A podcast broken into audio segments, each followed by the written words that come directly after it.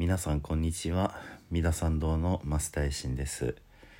ちょっとね昨日法話を上げ損ねてしまったので一日遅れてしまって申し訳ないんですけども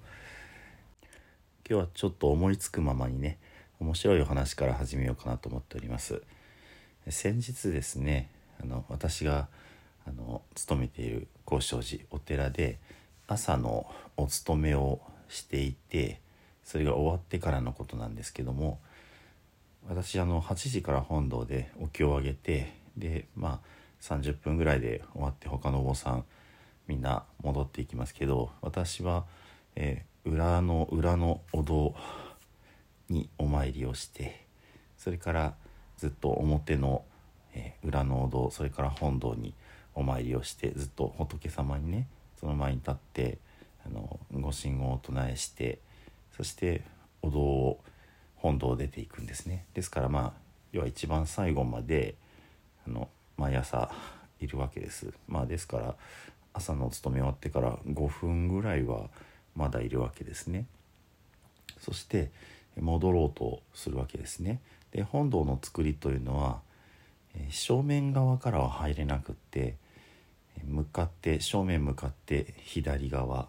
まああのご本尊様が北側に安置されてますので西側から下足箱があってで階段を上がってそして本堂の高さのところから、えー、少し廊下があるわけですね。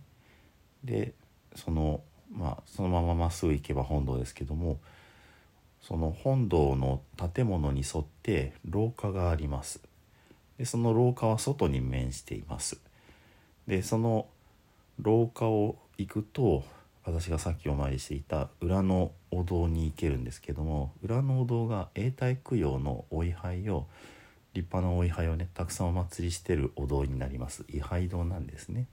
ですのでその横の廊下は僧侶まあお寺の関係者以外はその永代供養のその永代経って大きな追い上げてる方々だけが入る場所というふうになっています。もちろんその法要があってお坊さんに連れられてその信者さん檀家さんたちが入っていくっていうのは何の問題もないんですけどもただ、まあ、観光で来られた方がどやどやと入らないようにここから先のその一般の方の立ち入りはご遠慮願いますみたいなことが日本語で書いてあります。で今のお話なんですけども私が本堂でのお勤めが終わってそして戻ろうとした時にその廊下の扉が開いていて外国人の、まあ、西洋のねあのヨーロッパ系の男性の方がこう一生懸命歩いてるんですね。でキョロキョロ、まあ、ちょっとおどおどしながらという感じですね。まあいいのかなっていう感じでしょうね。で写真を撮りたい庭をね広い庭がありますので写真を撮りたいという感じでねいらっしゃるんですけどもあこれはダメだなと思って、えー、そこダメですよって声をかけました「ノノビリワザオンリー」って。じゃあその方は「あやっぱりそうなんだ」ってお顔をされて一生懸命戻ってくるんですけども戻ってくる時になんと、えー、裸足まあそのではなくねあのまあ土足でもなくね分かりますか？セッタを履いておられたんですね。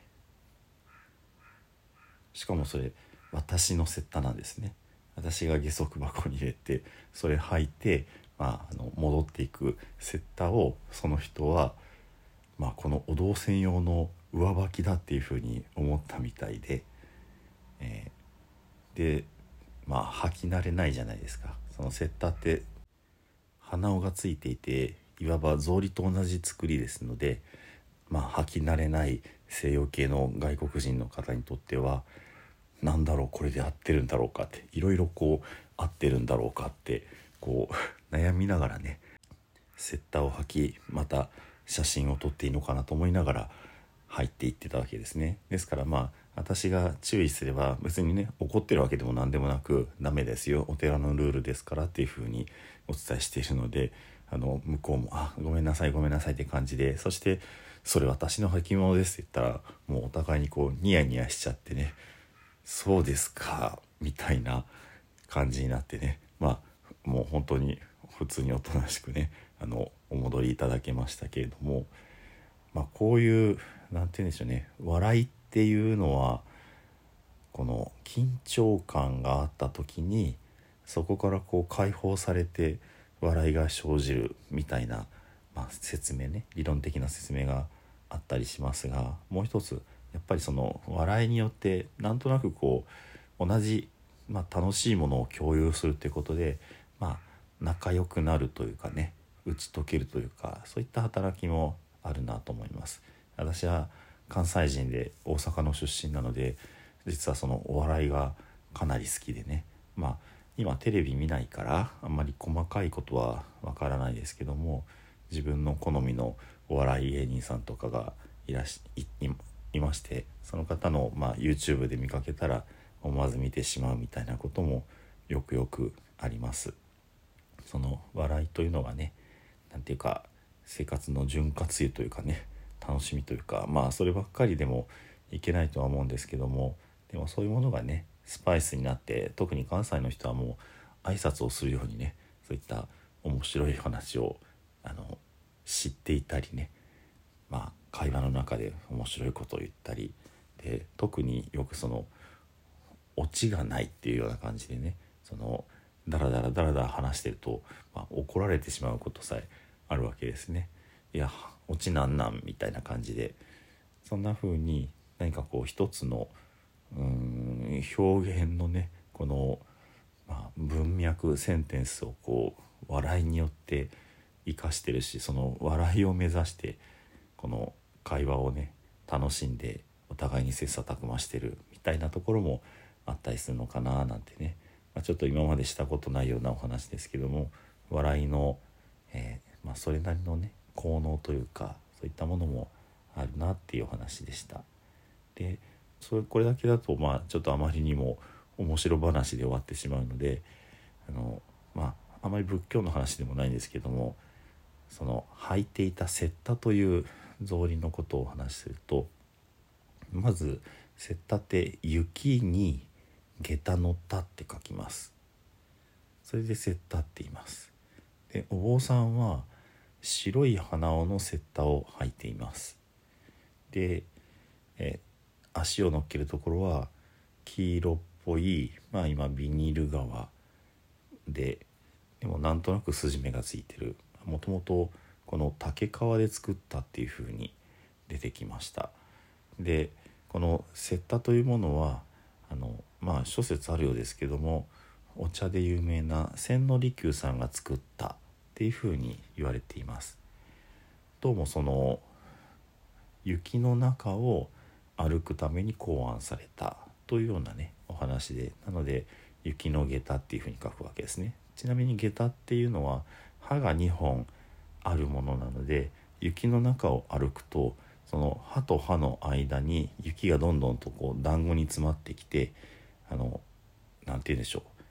う危なくなるわけですねこう下駄の歯よりも雪の方がでかくなってしまって危ない履物になるわけですですので、まあ、雪用にそういうのを作られたということも、まあ、一理あるかなというふうに思います。で草履と雪駄と何が違うのかってとこですけども草履ってそもそも、まあ、今の草履ではなくてね、えー、藁を編んで作っているわけですね。ですので、えー、その雪には弱いわけですよ水が染み込んでくるから。で雪駄っていうのは表のところは、えー、竹の竹の皮でできていて裏は革で張っていた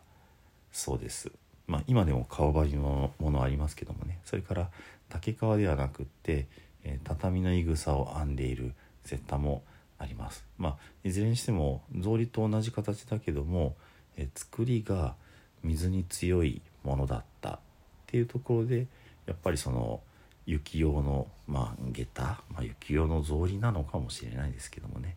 そんな風な作りになってるんですね。でまあ私なんかお坊さんになってからセッタっていう存在を知ったのでセッタっていうのはお坊さんが履くものだっていう風に思い込んでましたけどもそうではなくってその鼻緒が白以外のものがまあ、男性用のね着物の時の、